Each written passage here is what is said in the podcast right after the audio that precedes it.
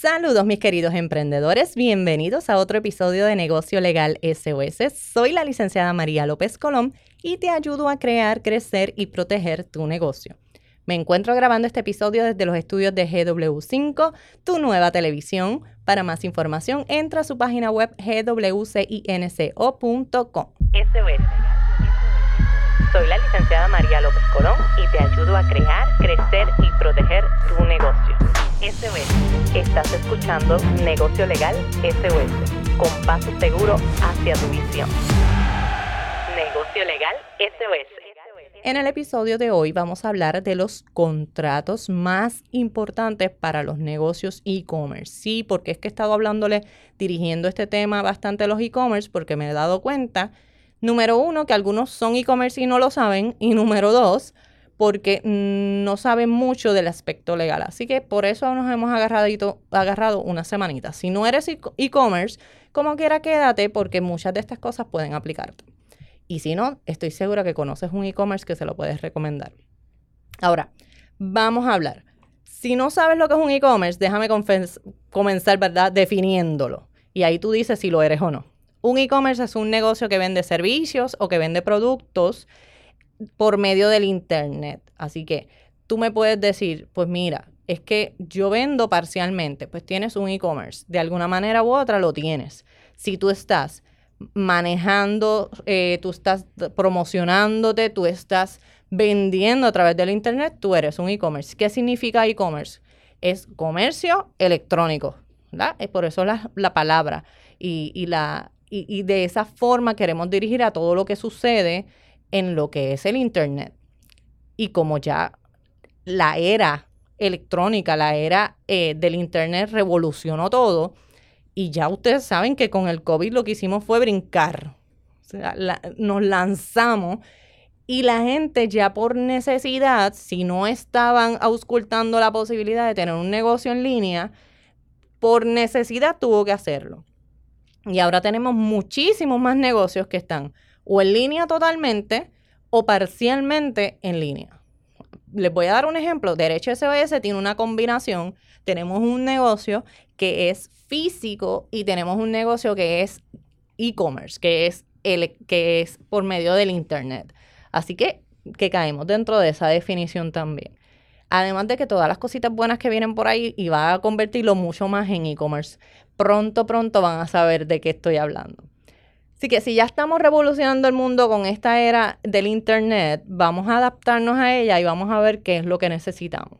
Así que el hecho es que si estás total o parcialmente operando en Internet, no quiere decir que tú no tienes que cumplir con requisitos legales.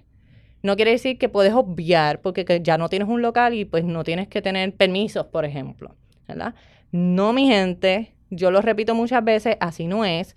La ley aplica para todos los negocios y no hace diferencia de si eres físico, si eres eh, virtual, de la manera que sea. Así que que puede modificarse el tipo de contrato, el tipo de permiso, sí, sí, sí, eso sí, ¿ok?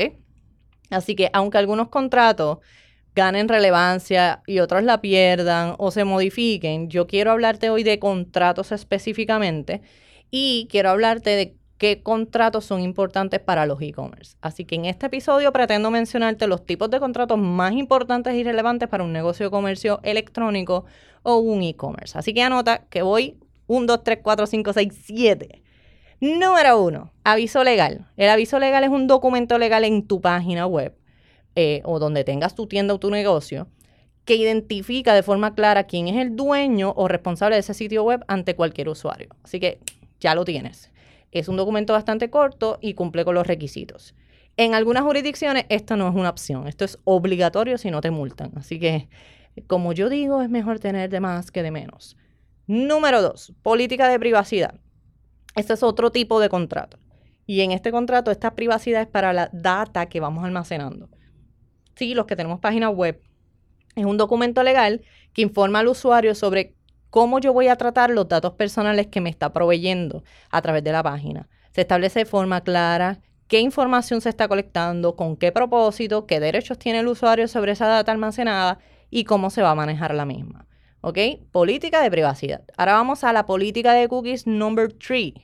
se informa sobre todas las cookies que se instalan en la página web, de la página web, perdón, e incluye a terceros. Significa cookies y galletitas. Eso son una, eh, es una información que se almacena en la computadora del usuario. No es que te estén espiando, no. Es que tú estás autorizando con esos cookies varias cosas dependiendo, porque tú puedes dar una autorización completa o enmendar esa autorización, que esa persona, eh, esa página web pueda saber en qué página entraste antes, qué página entraste después de haber entrado a su página.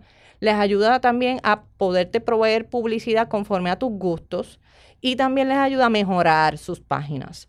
Eh, en la funcionalidad y todo lo demás. Así que con ese propósito es que son las cookies.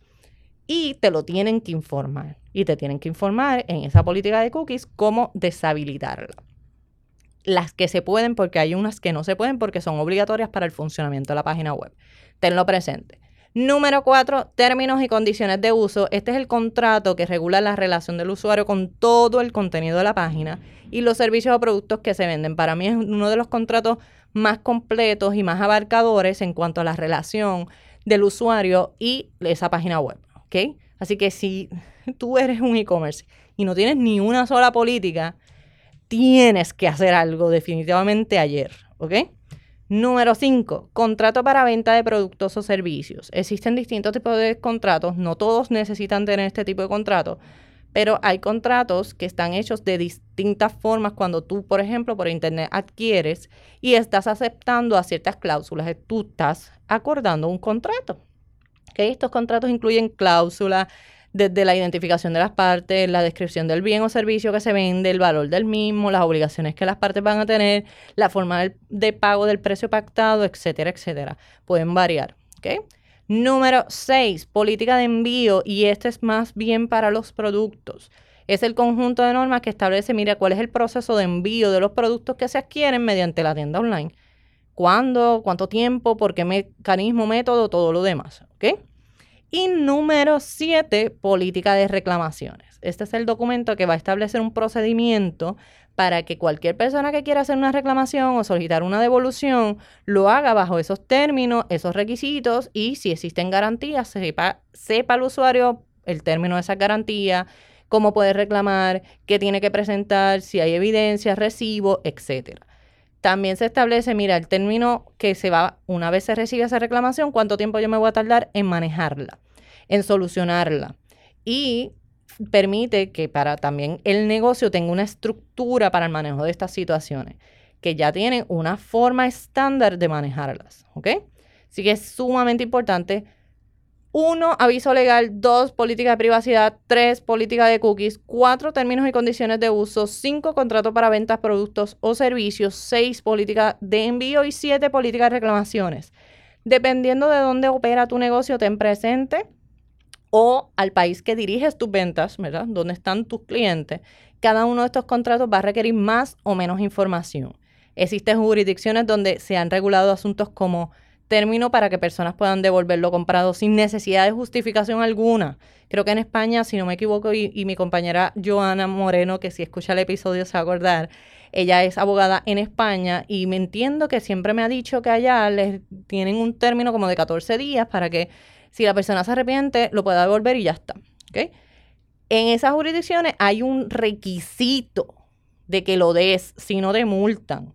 Así que tengan presente dónde están, cuál es su jurisdicción, cuáles son los requisitos de su país y dónde usted está haciendo negocios también. Debes tener presente que en las jurisdicciones donde se han regulado asuntos como este, el incumplimiento con los mismos representa una multa para el negocio o la persona. Así que es mejor tener de más a que me falte, ¿verdad que sí? Ya sabes que cuando te repiten algo muchas veces porque realmente es importante y por eso es que yo repito tanto. Yo constantemente te digo que los contratos son mega importantes. Tienes que tenerlos y tienes que tenerlos al día, ¿ok? De las cosas te pueden faltar muchas cosas, siempre lo he dicho, pero los contratos never. Los contratos te protegen a ti, protegen a tu cliente Así que hay que normalizarlos, dejar de tenerles miedo y tenerlos. Tu tiempo para mí es muy, muy valioso, así que yo te agradezco mucho de que me regales un rato para escuchar este podcast. Si te gusta el contenido, déjanos un comentario en nuestra página Derecho SOS en Facebook o en Instagram y recuerda que toda la información que te ofrezco es gratuita y no sustituye una consulta legal ni establece una relación abogado-cliente. Si necesitas una consulta, contáctanos al 787-771-8000. Te espero en el próximo episodio. Bye bye. Negocio Legal SOS. Llama para consulta al 787-771-8000.